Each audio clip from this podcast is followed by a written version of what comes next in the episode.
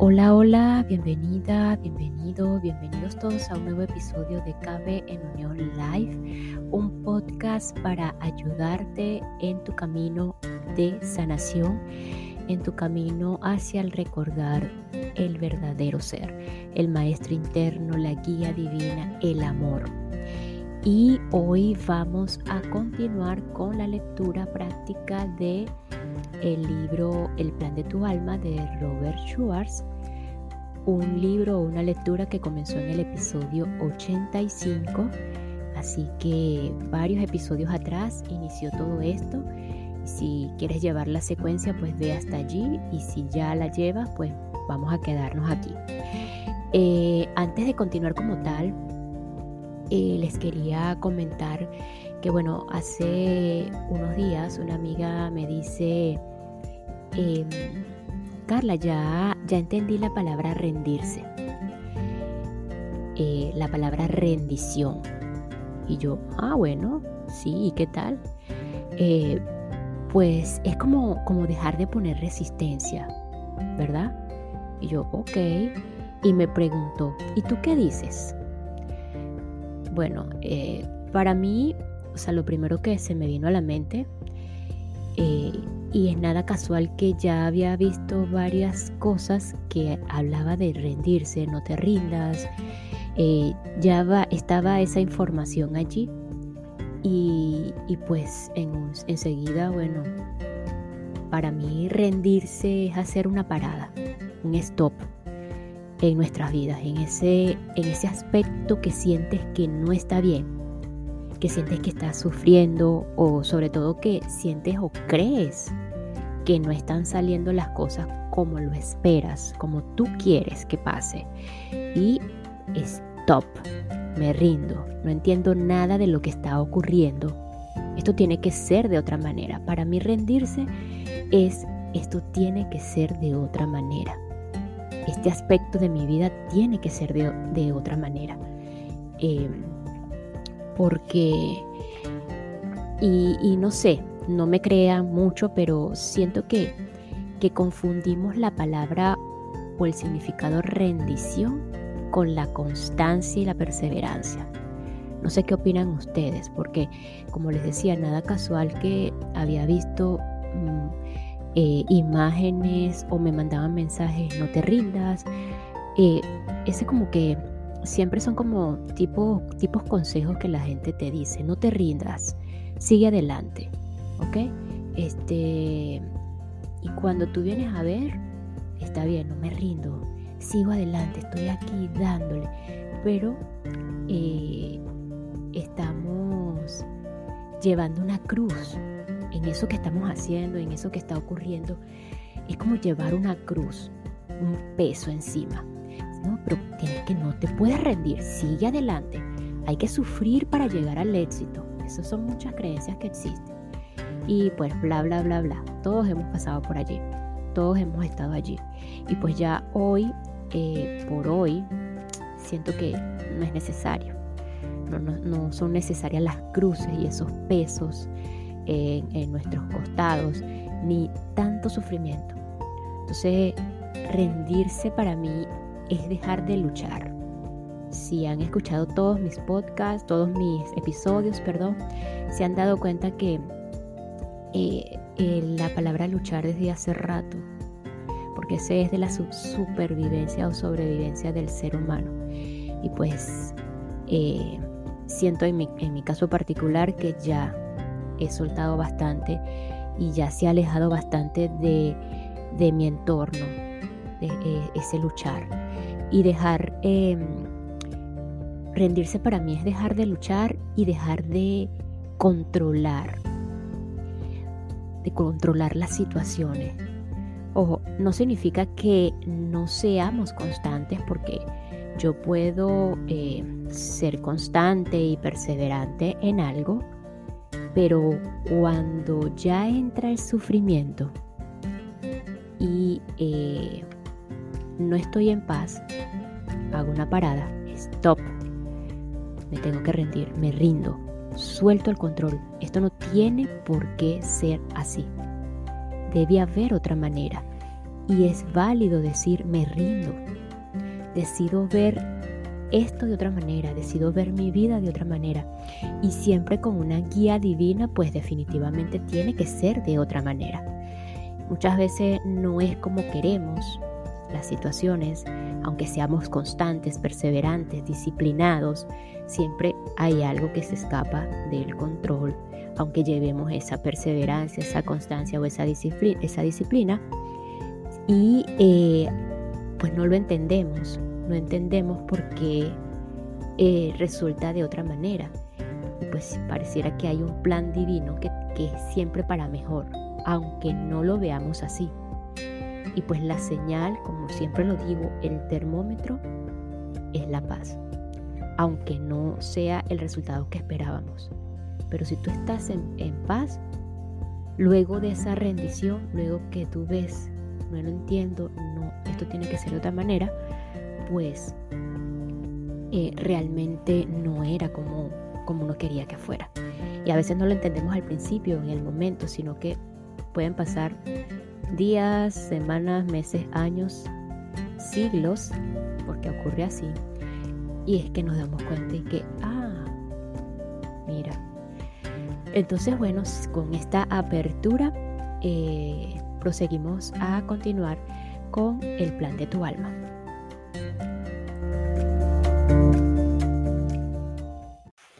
Y esta pequeña pausa es para enviar un saludo y agradecimiento a todos los que me escuchan y se encuentran en La Rioja, Navarre, Extremadura, Asturias, Islas Baleáricas, eh, Aragón, eh, Murcia, Castilla y León en España.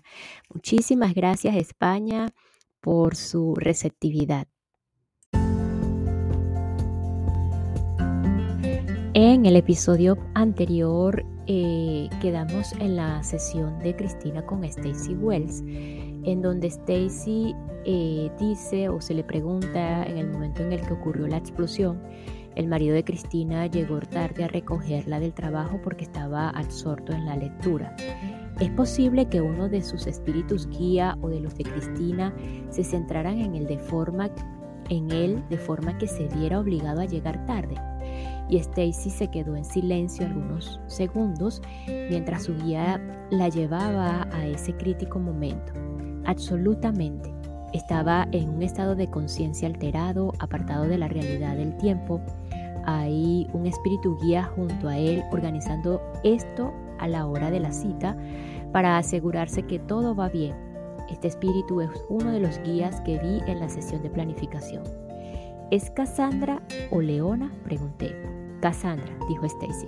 Tras obtener la respuesta de su guía, Stacy dije, por favor, pide a tu guía que nos lleve a otra parte de la conversación prenatal en la que Cristina hable sobre cómo crecerá a consecuencia de esta experiencia o sobre cómo la experiencia le permitirá hacer un trabajo que beneficie a la humanidad. Me están mostrando el comienzo de su sesión de planificación prenatal, anunció Stacy. Cristina está con su guía superior que tiene forma masculina. En otras sesiones he mencionado un tablero de ajedrez. Lo estoy viendo de nuevo. Es como un tablero real, aunque no está en el suelo. Veo a Cristina tomando piezas y moviéndolas está hablando con su guía. Cristina responde, he hecho grandes avances en vidas pasadas. Puedo seguir haciéndolos en esta vida para incrementar mi crecimiento. Quiero hacer eso. Soy capaz de hacerlo. Quiero ser relevante. En cualquier circunstancia quiero ser relevante y ayudar a la gente de un modo significativo. Hablan sobre sus escritos, sus enseñanzas y sus conferencias. Estos consejos vienen de sus espíritus guías. Cristina dice, necesito trabajar mano a mano con la gente. Hablan sobre la capacidad intelectual de Cristina y su habilidad para analizar a la gente, las situaciones y las dinámicas familiares. Estas habilidades las ha ido incrementando en vidas previas y en el tiempo entre vidas. Cristina señala su corazón y dice, quiero poner mi granito de arena habla sobre trabajar en secreto como lo hizo en las cruzadas y en la Revolución Francesa. En esas dos vidas dio comida a la gente, los escondió y los hizo llegar a la siguiente casa segura. Cristina dice, estoy cansada de hacer eso. Quiero ayudar a los demás, pero no quiero que sea de un modo tan básico como antes. Quiero hacer algo más, algo diferente en cuanto a la capacidad de ayuda. El espíritu guía responde, puedes formar parte de la nueva y valiente oleada de seres que están entrando en una reencarnación o una encarnación física en un momento en el que el mundo está preparado para aceptar de nuevo la idea de usar las energías invisibles e incluso el magnetismo como métodos de sanación sin que se piense en brujería. Cristina accede a trabajar en la curación, la sanación emocional, con frecuencia posibilita el crecimiento espiritual con el que quería ayudar a la gente. Además, quiere ayudar a otras personas de un modo que les permita establecer su propio camino y que los implique en un proceso de descubrimiento de sí mismos.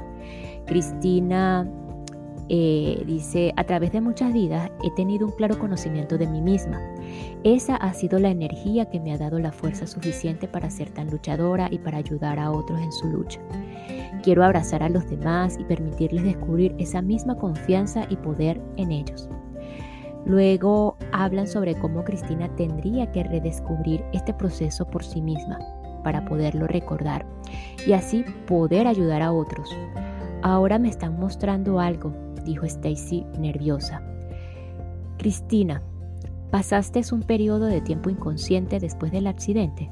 Sí, salí y entré de la conciencia durante bastante tiempo. Me están mostrando, está todo en tu sesión de planificación prenatal, que espíritus guías y miembros de tu grupo de almas trabajaron contigo durante el tiempo que estuviste inconsciente. Estaban intentando recordarte a nivel del alma el propósito del accidente. Además, trabajaron contigo para sanarte, para mostrarte tus dones curativos y para recordarte que querías trasladar eso a los demás. Tuviste mucha ayuda. Sí, contestó Cristina. En esta parte de la planificación, continuó Stacy, charlas con tus guías sobre llegar a las masas. Te animan a relacionarte con mucha gente, a entender tu riqueza de conocimiento y a contagiar a la gente con tu fortaleza, con el propósito y el sentimiento de que todo se puede realizar. Hablan contigo sobre hacer algo en tus últimos años, como escribir un libro que te serviría de plataforma para viajar y hacer apariciones públicas. Se habla de ello como algo que harías a partir de los 50 años. ¿Has sentido alguna vez que quieres escribir un libro? En realidad sí, contestó Cristina. Incluso he pensado en el tema. En ese momento recordé la referencia de Cassandra a la decisión de Cristina de participar en este libro. Stacy, dije, Cassandra me dijo que Cristina y yo estamos en el mismo grupo de almas y que planeamos que ella contara su historia en mi libro. ¿Puedes oír esa conversación? Se produjo un largo silencio mientras Stacy centraba su atención en esa parte de la sesión. En este grupo de almas hay muchos, muchos autores, nos contó Stacy cuando la visión se hizo más clara. Me llega de mi espíritu guía la frase, este grupo de alma es un almacén de conocimiento intelectual. Te veo, Rob, en unas cuatro hileras detrás de Cristina. Te veo con una tablilla en la mano y una pluma de algún tipo. Te levantas y caminas hacia Cristina.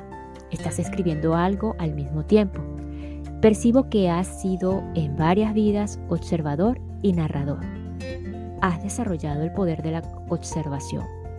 Aunque desempeñas un papel pequeño en la vida de Cristina, se alegra de verte cuando te acercas a ella. Te sientes y hablas con ella sobre el libro y aplaude emocionalmente. Rob, me gustaría narrar tu viaje. Y Cristina dice, oh sí, hazlo por favor. Rob responde, voy a escribir una serie de libros, comenzando por el que narre tu experiencia. Será una crónica del viaje del alma, del viaje que todos emprendemos en nuestras vidas. Me gustaría incluir tu viaje como un modo de representar el karma de causa y efecto. Aunque Cassandra nos había hablado de nuestra colaboración, escuchar las palabras pronunciadas antes de la encarnación fue algo totalmente distinto y muy emocionante. La información era totalmente coherente con lo que había descubierto en las sesiones personales con otras medium, que había efectivamente vivido un gran número de vidas como observador y custodio de la experiencia humana. Sin embargo, la expresión karma de causa y efecto me dejó perplejo porque siempre había pensado en el karma como un equilibrar. Aunque en ese momento no lo sabía, mi olvido de, mi olvido de este término en la etapa prenatal tendría eh, un impacto importante en el trabajo postnatal. Ahora conceptualizo el equilibrio kármico como un fenómeno de causa y efecto. En este momento de la conversación estoy viendo una manzana, continuó Stacy. Tú has hecho que aparezca, Rob. Estás usando la analogía de las semillas. Ese es el propósito que persiguen tus libros. Rob dice, quiero sembrar semillas en la mente de mucha gente, semillas de conocimiento y conciencia del alma y del viaje del alma, y explicar los misterios o lo que mucha gente considera misterios. En el proceso, mi viaje incluirá mi propio descubrimiento. Tu relato, el de Cristina, iluminará a los demás sobre el proceso kármico de causa y efecto y sobre los diferentes caminos que pueden tomar un alma. Os abrazáis compartiendo vuestro mutuo entendimiento, añadió Stacy. Me vino a la mente otra pregunta. Stacy, ¿puedes escuchar alguna conversación entre Cristina y Cassandra? Stacy entonces nos repitió las palabras de Cassandra a Cristina y a mí. Cassandra, dice, tú, Cristina y yo hemos trabajado juntas en otras vidas para intentar que la gente sepa que no está sola, que hay siempre otros que ayudarán, otros que han pasado por ello antes, sea lo que sea. Esto es parte del ciclo de la vida. No hay una línea entre la vida del alma y la vida física. Todo es uno. Relacionarse contigo, Y con el libro, resaltará el principio de que las personas pasan por las mismas cosas aunque sus vidas sean muy diferentes. Cuando la persona siente que es la única que experimenta algo, ese sentimiento es una ilusión egoísta. Regodearnos en la autocompasión nos desconecta del flujo de la vida y del flujo de la eternidad. No se progresa aparentándose de la vida de los demás o apartándose, perdón, de la vida de los demás. Siendo conscientes de la unidad de todos, la humanidad asciende al siguiente peldaño de conciencia. Esto es parte del bien mayor al que todos servimos. Y con esto, Stacy su espíritu guía terminaron de exponer la sesión de planificación prenatal de Cristina. Mientras estábamos escuchando el diálogo, algunas ideas fueron tomando forma. Una era eh, que Cristina había expresado un gran amor y comprensión hacia el alma que había creado la explosión, Comencé las preguntas a continuación pidiendo a Stacy y a su guía que comentaran cómo interactúan los miembros del grupo de almas con el alma de quien puso la bomba. Las otras almas ayudan y asienten, replicó Stacy. No hay juicios en el plano espiritual. Lo miran con amor y le permiten hacer lo que necesita para su evolución. Stacy, me gustaría preguntar a tu guía cuál es la relación entre el accidente de Cristina y el karma de causa y efecto. Ya que me habían hablado con mi propia terminología, decidí hacer uso de ella. La guía de Stacy habló directamente a través de ella de nuevo. Como en otros relatos de tu libro, estás descubriendo que un accidente con frecuencia no es accidente, sino la causa de un cambio de conciencia en la persona previamente acordado. Cuando las almas atraviesan el velo hacia la tierra, olvidan los planes que hicieron antes de cruzar Hechos como este sirven como recordatorios muy importantes, incluso a nivel del alma. El subconsciente es donde nace el cambio. De ese modo, el accidente puede verse como la causa, aunque nosotros, los espíritus guía, lo vemos como un recordatorio que produce el efecto del cambio hacia una nueva dirección, una nueva perspectiva. Tras un accidente, inconscientemente tenemos un acceso total al alma Trabajamos para recordar al alma el destino y el reto elegido por ella, y de este modo la abrazamos y la ayudamos a elevar su vibración durante ese periodo de inconsciencia. Cuando vuelve la conciencia completa, el alma alberga ya la semilla inconsciente para producir el efecto planeado. Eso tiene sentido para mí, dijo Cristina. Para Cristina, el efecto que buscaban era que ella recordara su plan de ser sanadora sabiendo que Cristina quería traer sanación al mundo y que su experiencia sería leída por muchos que buscan sanación, decidí ampliar el alcance de nuestra conversación. Me gustaría preguntar sobre sanación, dije al espíritu guía de Stacy. Cristina sanó, tanto física como emocionalmente. Perdonó a la persona que colocó la bomba. Sé que el perdón altera el ADN de quien perdona y de la persona que ha sido perdonada ¿correcto? Sí, es así. ¿Cómo cambia el ADN? Así es, confirmó. El perdón produce cambios en los cromosomas. Este tema se trata en el sistema ayurvédico de sanación. La energía sale de ti y la persona a la que perdonas siente inconscientemente una aliada de perdón. Aceptar o no ese perdón es decisión suya. Muchas veces esa persona continuará sufriendo y no se perdonará a sí misma. Sin embargo, tu perdón la libera para hacerlo, a fin de que pueda progresar. Si la persona acepta el perdón, ¿qué ocurre concretamente en los cromosomas? Stacy dejó de canalizar un momento para describir una imagen que su guía estaba creando en su mente. Partículas duras se separan de los cromosomas y son reemplazadas por algo más redondo y suave. Eso permite un mayor flujo de energía, lo que vosotros llamáis a veces chi, a través del cuerpo y la mente, continúa el espíritu guía. Con este mayor flujo hay más energía disponible para seguir adelante con un propósito en la vida. ¿Llorar sana el ADN? Pregunté. Cuando es una liberación, sí. Cuando se trata de una autocompasión, no, respondió. ¿La risa sana el ADN? Pregunté. La risa es muy curativa. Desencadena una cascada de hormonas que lavan el cuerpo, desechan las toxinas y provocan la circulación de los líquidos. ¿Altera el ADN? evita la alteración tóxica del ADN. Es más un mantenimiento preventivo que una alteración. Hay veces en que los pacientes de, cáncer pueden hacer risoterapia para sanar el nivel celular, pero eso en sí mismo no produce cambios en el ADN. Permite que el cuerpo funcione en una vibración más armónica y de manera más positiva. Me gustaría hacer la misma pregunta con respecto al agua, dije. Hemos hablado sobre el llanto como parte del proceso de curación. Algunas personas con las que he hablado hicieron visualizaciones en las que se lavaban o se recostaban en un riachuelo. Hay un libro de un científico japonés, Emoto, que habla al agua con unas palabras concretas, después las congela y analiza los cristales. Y descubrió que las palabras con vibraciones superiores, en concreto amor y gratitud, crearon los cristales más hermosos el agua espejo de las palabras de la editorial Sirio. ¿Cuál es el papel del agua en la sanación?